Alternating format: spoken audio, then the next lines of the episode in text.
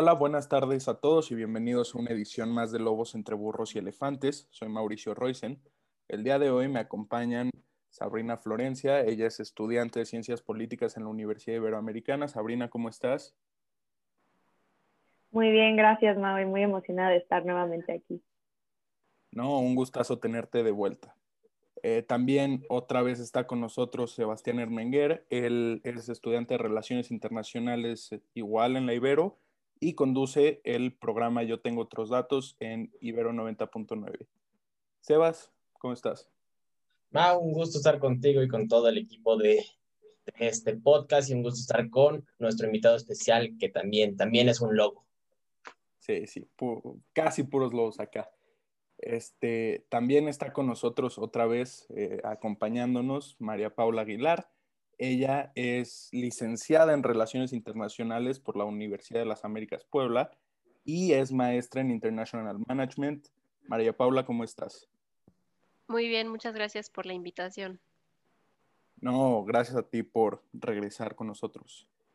Y hoy eh, nuestro invitado especial, bueno, está con nosotros Roberto Velasco. Él es licenciado en Derecho, igual en la Ibero, como la mayoría de nosotros. Eh, él es maestro en políticas públicas por la Universidad de Chicago y actualmente es el director de América del Norte en la Secretaría de Relaciones Exteriores. Roberto, ¿cómo estás? Hola, ¿qué tal? Mucho gusto en saludarlos y gracias por la invitación. No, muchas gracias a ti por acompañarnos. Bueno, ¿qué les parece si empezamos? Como ya hemos planteado millones de veces en este programa, estamos ya a, bueno, al, día de la grabación a una semana de las elecciones en Estados Unidos. Eh, sin duda ya hemos platicado algunas de las implicaciones que tiene en el país vecino, ¿no? Pero hoy nos queremos enfocar, aprovechando que está Roberto aquí con nosotros, un poco qué significa este comicio electoral para México, eh, cómo estamos parados nosotros, qué pasaría en caso de una victoria de Trump, en caso de una victoria de Biden. Entonces, para esto le paso la palabra a Roberto para que un poco nos platique. Claro, muchas gracias. Bueno, pues eh, ya, ya, saben más o menos el contexto general. Habrá elecciones el próximo 3 de noviembre eh, y por supuesto una de las funciones que tiene la Cancillería y en particular el área que está a mi cargo pues es eh, que nos preparemos eh, para todos los posibles escenarios eh, y por supuesto para continuar el diálogo y la cooperación entre nuestros países en cualquiera de, esas posibilidades. ha sido así a lo largo de todas las distintas elecciones que ha tenido Estados Unidos. Y algo muy importante decir, nosotros pues realmente cooperamos con autoridades eh, de ambos partidos, demócrata y republicano, eh, a nivel del Congreso, a nivel estatal, eh, a nivel local y por supuesto también así lo haremos a nivel federal, independientemente del resultado. Pues sí, obviamente es, es lo más sabio prepararse para todos los casos posibles, ¿no? Abro el foro por si alguien tiene algún comentario que hacer al respecto. A mí me gustaría, Roberto, aprovechar ya que estás aquí. Yo creo que esta elección es definitoria para, para México. Recordamos en 2016, cuando Trump compite por primera vez, pues fuimos al centro de, de, la campaña en cierta medida, fuimos eh, hasta cierto grado el enemigo número uno de la campaña de, en aquel momento y hoy parece que ese lugar lo está ocupando China. Ante ese escenario y tú dentro de la Cancillería, sí me gustaría conocer, porque un poco la, la posición cambia en este sentido, si tenemos a Estados Unidos y a China en un enfrentamiento que muchos académicos ya llaman como una especie de segunda guerra fría, ¿cómo ves ahí la posición de México y qué escenario le podrías dar en ese sentido? tomando en cuenta siempre la, el resultado electoral, ¿no? Claro, mira, yo creo que estás haciendo una pregunta muy eh, importante eh, y, muy inteligente en términos estratégicos. Eh, parte de lo que nosotros hemos venido diciendo es que pues nosotros no queremos ser un tema en la elección de Estados Unidos.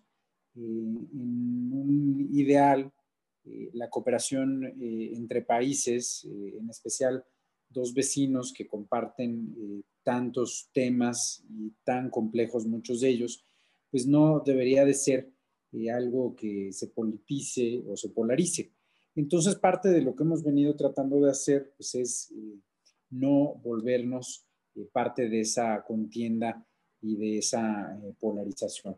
Naturalmente que pues esto ha sido con una combinación de estrategias, principalmente pues tratando de que haya un diálogo diplomático muy fluido, que la cooperación en los distintos rubros avance y que no eh, tengamos conflictos eh, que puedan ser utilizados eh, de manera electoral por alguno de los grupos que están en la disputa. parte, lo, lo, ha venido diciendo el presidente, lo ha dicho el canciller, lo he dicho yo, pues nosotros vemos que en esta ocasión, a diferencia de 2016, en efecto, ha resultado lo que hemos venido haciendo y no somos un tema central de la contienda en este momento, como sí lo fue México eh, en 2016. Eh, no quisiera yo comentar sobre la relación de Estados Unidos con China. Nosotros eh, somos un país en eso respetuoso y, tenemos una excelente relación con China además, pero sí, pues es para nosotros un factor de optimismo que México esté fuera de esta contienda y que por el contrario sigamos eh, trabajando en eh, la gran gama de temas que tenemos, como eh, pues apenas ustedes seguramente vieron, por ejemplo, que alcanzamos un acuerdo muy relevante relativo a el agua que repartimos entre los dos países con base en el Tratado de Aguas y Límites de 1944. Entonces, pues en ese sentido, creemos que eh, pues es positivo eh, para México eh, que no estemos en, esa, en esa posición. Y, bueno, este ejemplo que ponía del agua, lo vino diciendo, por ejemplo, también el presidente, pues nosotros no queríamos que este fuera un tema que se politizara y que se convirtiera en un tema de la contienda electoral en Texas. y afortunadamente pues fue así y logramos una excelente solución para los dos países. Correcto, muchas gracias Roberto. Eh, si me permites hacer una pregunta, este, bueno, sabemos que la razón de el uso de México a lo mejor en la campaña del actual presidente de Estados Unidos en 2015 y 2016 fue la migración, ¿no?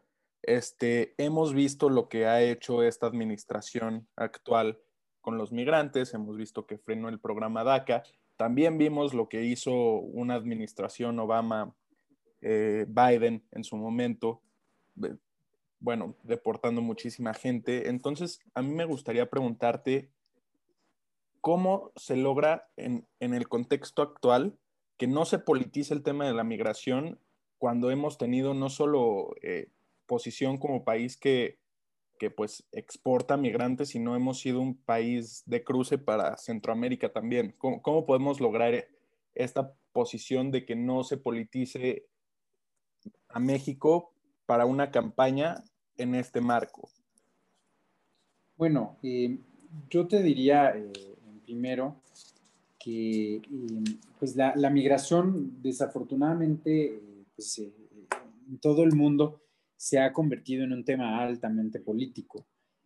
tú viste en Europa seguramente en los últimos años cómo se convirtió en un componente central de las contiendas políticas eh, llevando eh, algunos partidos eh, ultraconservadores al poder o a cobrar una mayor relevancia y convirtiéndose pues un, un tema central de la política de esos países. América no fue la excepción, fue así en el caso de Estados Unidos, ha sido también por supuesto un tema en Canadá, yo diría que también lo ha sido en Sudamérica, eh, con el tema de la, eh, la, migración venezolana, por ejemplo, y México naturalmente pues no ha sido la excepción cuando hemos tenido eh, flujos de, de, migrantes. Esto por diversas razones, algunas que, por supuesto, pues una administración como la nuestra, que tiene pues una inspiración humanista, no puede compartir, pero pues también otras que tienen que ver incluso con razonamientos sobre eh, pues, eh, dónde debe tener una persona eh, derecho a desarrollarse, que eso es lo que nosotros hemos defendido, que pues lo principal debe de ser que las personas tengan oportunidades de desarrollo en sus comunidades de origen, cerca de sus familias, de su cultura y, y, por supuesto, pues sin que la migración también se convierta, como hemos visto a lo largo de nuestra historia en México, en algo eh, pues que vaya incluso eh, desgarrando comunidades con la partida eh, pues de jóvenes y, de distintos grupos conforme el fenómeno se generaliza. Em, ahora, dicho esto, México ha tenido una posición clara. Nosotros, de hecho, el primer evento internacional al que acudió el canciller fue en Marrakech, a la firma eh, del eh, Pacto Global por una Migración Segura, eh, Ordenada y Regular. nosotros, por supuesto, ese sigue siendo nuestra visión. también hemos sido muy claros en que es una prioridad de esta administración la defensa de los migrantes mexicanos en el exterior. Y, por ejemplo, en el juicio de DACA presentamos un amicus curiae con la posición del gobierno de México eh, ustedes que son abogados, pues entenderán también la importancia que tiene presentar eh, un instrumento así. Y eh, pues eso, digamos que es algo en lo que no hemos cesado nuestros esfuerzos, ni hemos disminuido el ímpetu con el que lo hacemos en casos tan lamentables como lo que pasó en El Paso, Texas, el año pasado, en esta terrible matanza en Walmart. Eh, también en el caso que tuvimos más recientemente eh, de presuntas histerectomías forzadas eh, en un centro de detención en Georgia, Atlanta, perdón, en Atlanta, Georgia. también lo mismo con algo que pasó apenas este fin de semana, con la muerte en lo que parecen ser incidentes de uso excesivo de la fuerza eh, a mano de agentes de la seguridad estadounidenses en la zona de San Diego. Entonces, eh, en ese sentido, pues hemos sido muy claros. Eh, quiero pensar que hemos sido incluso contundentes en algunos de nuestros posicionamientos. si bien también hay que comprender que hay una esfera de la política migratoria que se encuentra en las decisiones soberanas de cada país. Estados Unidos eh, a lo largo de esta administración y ha sido un fenómeno también a lo largo de las últimas décadas, pues ha ido endureciendo su política migratoria eh, y eh, pues esto es algo que está fuera del control de México. Ahora, el, año pasado tuvimos una crisis muy importante en apenas unos meses, que esto lo, lo comentabas como que somos un país de tránsito, tuvimos un flujo de pues cerca de un millón de personas que pasaron por nuestro territorio para llegar al de Estados Unidos. Em, esto pues generó una crisis muy importante que ustedes conocen con esta amenaza de aranceles y eh, pues este conflicto muy importante eh, al cual tuvimos que ir eh, a Washington. Em, y em, muy importante decirlo, pues ahí lo que nuestra posición fue que había que buscar una solución diplomática mediante el diálogo y, así lo hicimos, proponiendo, eh, pues a su vez, una solución que desde la perspectiva de México, eh, pues era eh, también basada en la aplicación de nuestra constitución, de nuestras leyes migratorias y pues cuidando nuestra soberanía. Entonces, pues en esa combinación de factores, yo diría que hemos llegado a donde estamos, una visión muy clara de qué es lo que quisiéramos nosotros, un respeto a las esferas de soberanía de cada país eh, y por supuesto pues un componente muy grande eh, de diálogo y de diplomacia para encontrar eh, puntos de coincidencia por un lado y también para que cuando haya divergencias pues estas no se conviertan en conflictos que puedan tener un alto costo para nuestras sociedades. Correcto. Totalmente, Roberto. Y en este sentido, igual, eh, bueno, considero que sí, la Cancillería ha sido contundente eh, en los temas que has tocado, pero igual en función de que eh, nos estás acompañando, me gustaría cambiar un poco el tema. Hace unos días, justamente en Cancillería, se celebraba la recuperación en los flujos comerciales, pues a nivel también de, de las ventajas que ha dado el nuevo TEMEC. No obstante, pues también creo que tenemos que considerar que tenemos una nueva variable que es eh, el COVID y el impacto que ha tenido y sin duda destacado la cooperación que han llevado México y Estados Unidos en materia con grandes inversiones que superan alrededor de los 3 millones de dólares. Y en este sentido, lo que me gustaría preguntarte es, eh, ¿cuál es la agenda de México en materia comercial y obviamente en cooperación a nivel eh, salud, considerando pues también las implicaciones que están por venir derivado de, del posible resultado de, de, las elecciones en Estados Unidos. Claro. Eh, mira, también otra pregunta muy importante. Nosotros, em, como tú sabes, pues hemos venido em, trabajando en eh, lo que es el eh, ya ahora en vigor Tratado México, Estados Unidos, Canadá, el TEMEC. es algo que desde la transición se tuvo que tomar una decisión eh, sobre eh, pues cómo se iba a abordar la negociación que tenía en curso eh, la administración anterior.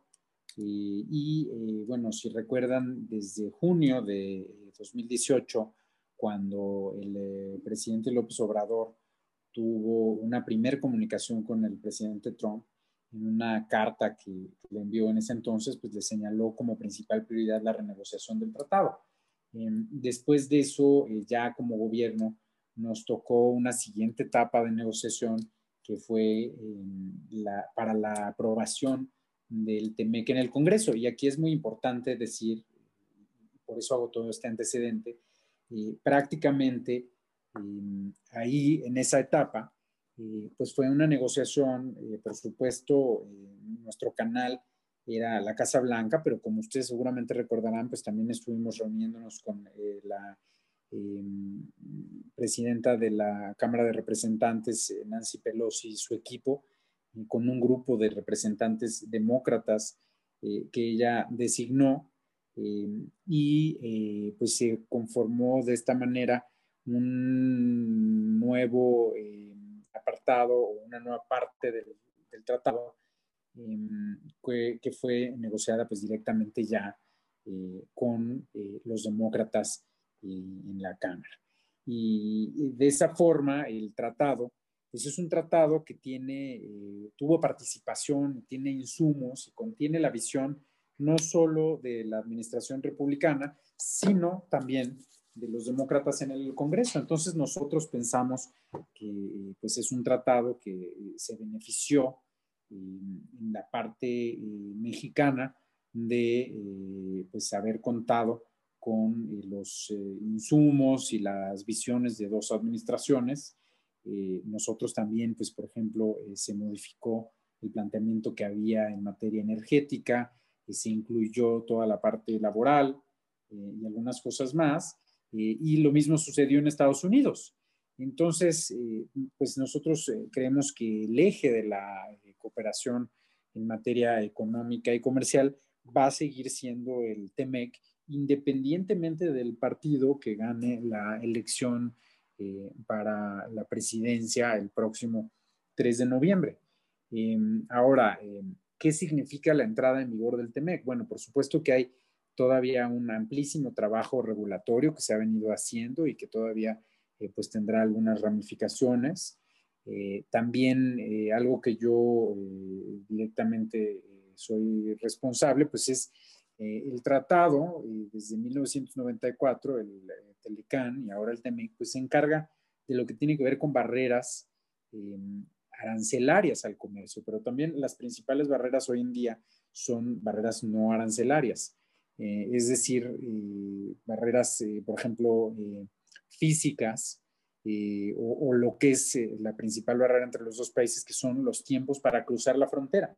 Entonces tenemos una agenda también muy importante de modernización de la infraestructura binacional de puentes y cruces para poder aumentar la capacidad de nuestra frontera eh, para eh, que haya intercambio comercial entre los dos países. Entonces, eh, pues eso es algo fundamental en lo que estamos trabajando y nosotros estamos ahí de manera muy acelerada con participación directa del canciller y con una participación también muy importante Jimena Escobedo en, nuestro equipo de, la, de América del Norte, que es nuestra directora de Frontera Norte, y, ahí, eh, pues en el grupo binacional de Puentes y Cruces, em, traemos un trabajo aceleradísimo que esperamos a partir de diciembre de este año empiece a rendir algunos eh, frutos muy claros. Entonces, bueno, pues ese es más o menos cómo estamos viendo la agenda. Por supuesto que hay también retos muy importantes con la pandemia. Afortunadamente también eh, este año logramos un acuerdo sobre cómo manejar la frontera. Em, y permitimos eh, con ese acuerdo que eh, siguiera el comercio o lo que denominamos cruces esenciales. Ok, muchas gracias por la respuesta tan elaborada, Roberto. extiendo la palabra a Sabrina. Gracias, Mau.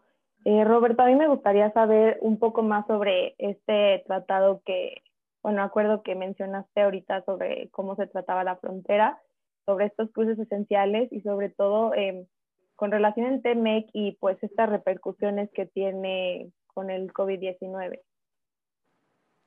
Sí, em, bueno, ha habido yo creo dos puntos muy importantes. El primero que fue lo de la frontera, que ahí lo que eh, pues tratamos de hacer fue eh, limitar eh, los viajes turísticos y recreativos los dos países teníamos eh, y tenemos todavía la fecha, pues distintas restricciones eh, cuyo principal objetivo era eh, que la gente se quedara en casa. Entonces, bueno, pues este acuerdo que en realidad fue una especie de acuerdo tácito que los dos países tomaríamos medidas en la esfera de nuestra soberanía para limitar eh, este tipo de viajes eh, y de esa forma eh, permitir que los viajes que sí son esenciales pudieran seguir ocurriendo, ¿no? Los viajes de negocios, también, por ejemplo, para emergencias médicas. ahora, el otro reto fue, y quizás ese fue aún más complejo, que pues conforme la pandemia empezó a tener sus más grandes estragos, nos eh, dimos cuenta eh, de algo que eh, sabíamos todos, quizás a nivel teórico, pero no habíamos vivido a este nivel de manera práctica, que es la integración tan profunda y tan extrema que hay de nuestras cadenas productivas.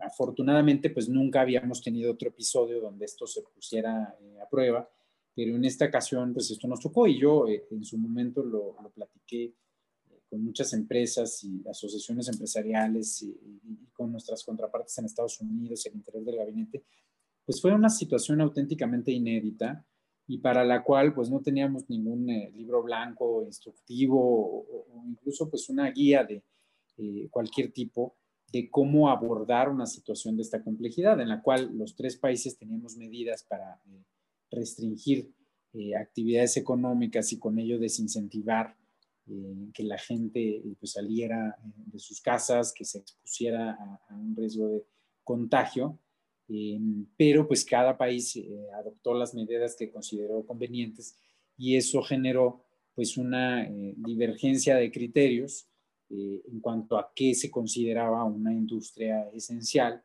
Y fue pues otra conversación muy importante que tuvimos que tener entre los tres países eh, para eh, pues poder eh, mantener funcionando algunas áreas de las economías que pues resultaron ser, por ejemplo, muy importantes para la producción de insumos médicos, que a lo mejor en un inicio no era algo completamente aparente, pero que pues las empresas fueron poniendo en, evidencia. Entonces, pues eso también fue otro caso exitoso. pudimos mantener todas estas industrias funcionando de manera ordenada. y, por ejemplo, pues digo, estamos hablando quizás incluso eh, de insumos tan importantes como las famosas mascarillas N95, ¿no?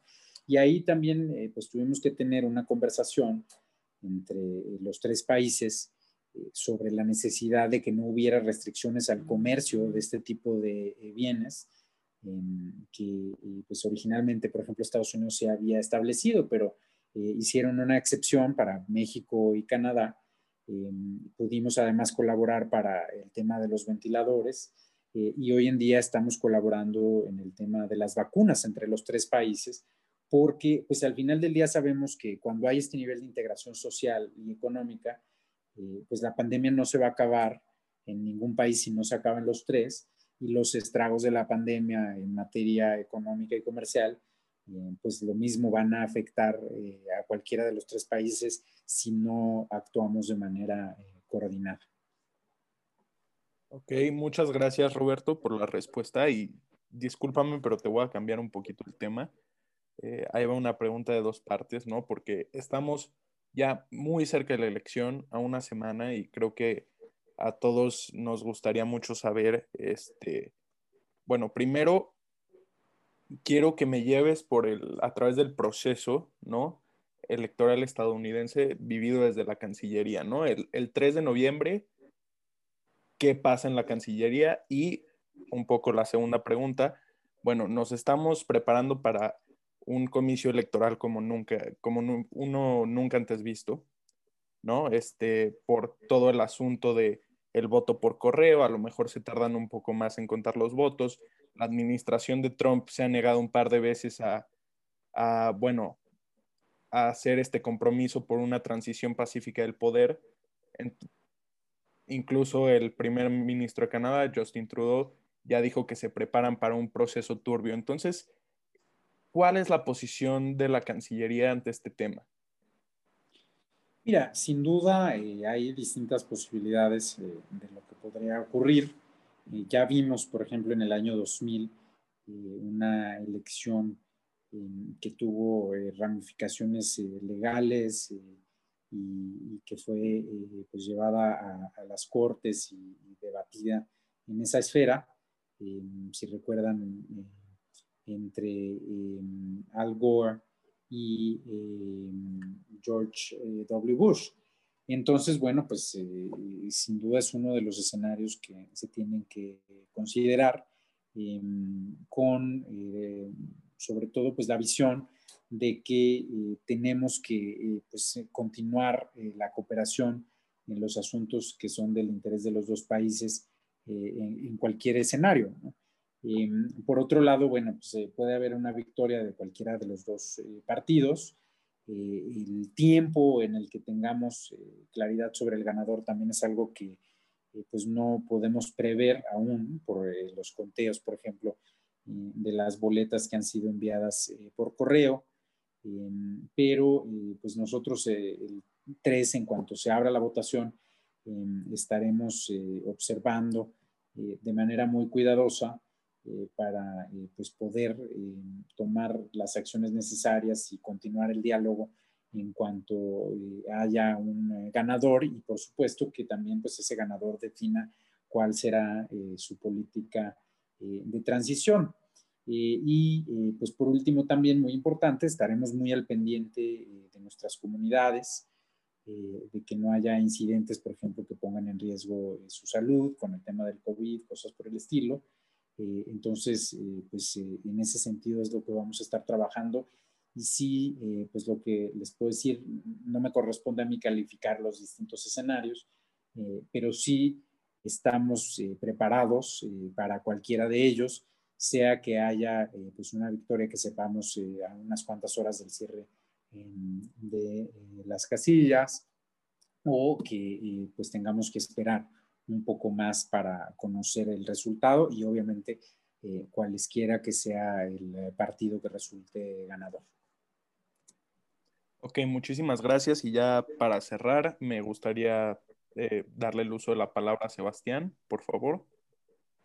Sí, en unos minutitos, Roberto, para que, para que podamos cerrar este programa. No, no ha habido una administración, o por lo menos en los años recientes, como la de Trump, en cuanto a la percepción de los mexicanos, en cuanto al interés que ha, que ha desarrollado o que ha brotado en México sobre una elección. Nate Silver pone que lo más probable, 87%, gane Joe Biden. Sé que no puedes comentar al respecto y sé que tampoco las encuestas son realmente un, un instrumento fidedigno en vista de lo que pasó en 2016. Pero sí quisiera preguntarte, jugando en los hipotéticos, Roberto, en este sentido de la relación bilateral tan compleja como la de México, Estados Unidos, probablemente una de las más complejas del mundo por las temáticas, ¿cuál considerarías tú que en caso de un cambio de signo político en Washington pudiera ser la temática que más tenga un viraje eh, para la relación. Ya hablabas tú de migración, el, el, MPP, el Migrant Protection Protocol, que está en Estados Unidos y que hace que, que miles de centroamericanos permanezcan en México eh, mientras esperan su proceso de, de, de, de, refugio, de asilo político en Estados Unidos. Eso parece que podría cambiar dependiendo de lo que diga la Suprema Corte y podría cambiar si hay presiones en la nueva administración, sobre todo de Kamala Harris, que es muy activa al respecto. También está el Green New Deal de, Joe Biden y de la, de la, propuesta demócrata, que podría tal vez eh, generar ciertos, eh, no, no diría choques, pero sí puntos interesantes, sobre todo con una política energética en México que tal vez está enfocada a, a energías eh, pues como el petróleo o carbonizadas. ¿Cuál, ¿Cuál en dos minutos, tres minutos, Roberto, sería para ti la temática que más podría cambiar si los demócratas llegan a la Casa Blanca? Mira, nosotros hemos venido eh, estudiando eh, con mucha atención las plataformas eh, de ambos de los candidatos. algunos temas, por supuesto, Em, que resultan muy coincidentes con lo que nosotros hemos venido planteando. Em, y es donde queremos concentrarnos siempre. Em, y, por supuesto que a partir del 3 eh, de noviembre, con quien eventualmente resulte ganador, pues vamos a buscar tener un diálogo para construir sobre, sobre esas agendas. yo no quisiera eh, entrar en el análisis eh, de las propuestas y demás, porque no, no es mi papel, eh, pero sí te puedo decir que tenemos pues, localizadas esas temáticas de coincidencia y eso es fundamentalmente donde nos vamos a tratar de concentrar. Es algo que hemos venido diciendo desde el inicio de la administración. Y parte de nuestro papel pues es construir una arquitectura de la convivencia eh, en la diferencia. Eh, tenemos que eh, ver y podernos enfocar en las coincidencias y poder, por supuesto, encontrar maneras de hacer frente a nuestras diferencias con respecto a la soberanía de los dos países. Y por supuesto, cuando estas diferencias pues lleguen a un punto de conflicto, buscar eh, siempre una salida eh, diplomática y mediante el diálogo. Eh, es lo que vamos a hacer. no, no quiero, como te digo, pues calificar ni meterme directamente en temas que pudieran ser propiamente de campaña, pero pues estaremos viendo con mucho interés lo que pase la próxima semana. y pues yo les propondría que mejor ya cuando sepamos el resultado de la elección, eh, tengamos otra conversación y ahí sí ya entramos eh, a discutir en forma eh, pues las distintas plataformas y lo que nosotros vemos como posibles temas en los que vamos a estar trabajando. Perfecto, pues ya está. Ahí para cuando sepamos el resultado, te hacemos llegar otra invitación para que nos acompañes. Por lo pronto, esto es todo por nuestra parte. Gracias por escuchar Lobos entre Burros y Elefantes. Eh, gracias a ICNAL Relaciones Internacionales y a Comuna Ciencias Políticas por el Espacio. Los pueden encontrar en Twitter como arroba ICNAL-RRII, arroba Ibero Comuna. Eh, a mí me pueden encontrar en Twitter como arroba maurojsn. Eh, Sabrina, muchas gracias por regresar. Muchas gracias, Mau, y a Roberto por, sin duda, una enriquecedora plática. No, gracias a ti. Eh, Sebas, también muchísimas gracias por acompañarnos otra vez. No, gracias a ti y a todo el equipo de Comuna de Ignal por la invitación. Muchísimas gracias, Sabrina, María Paula y Roberto. Un gusto platicar unos minutitos contigo. Y Igualmente, gracias a todos. Y María Paula, un, un gusto tenerte aquí otra vez. Muchas gracias por la invitación y por la participación de Roberto y de ustedes chicos por este gran podcast. Y bueno, por último, Roberto, muchas gracias por este diálogo tan enriquecedor y por resolvernos estas dudas que como estudiantes universitarios podemos tener, ¿no? De nuestro país, cómo estamos parados ante este proceso electoral tan complejo. Entonces, muchas gracias por clarificarnos estas dudas y muchas gracias por aceptar la invitación. Seguiremos conversando. Siempre es un gusto estar con eh, gente de mi alma mater también. No, el gusto es nuestro. Buenas noches.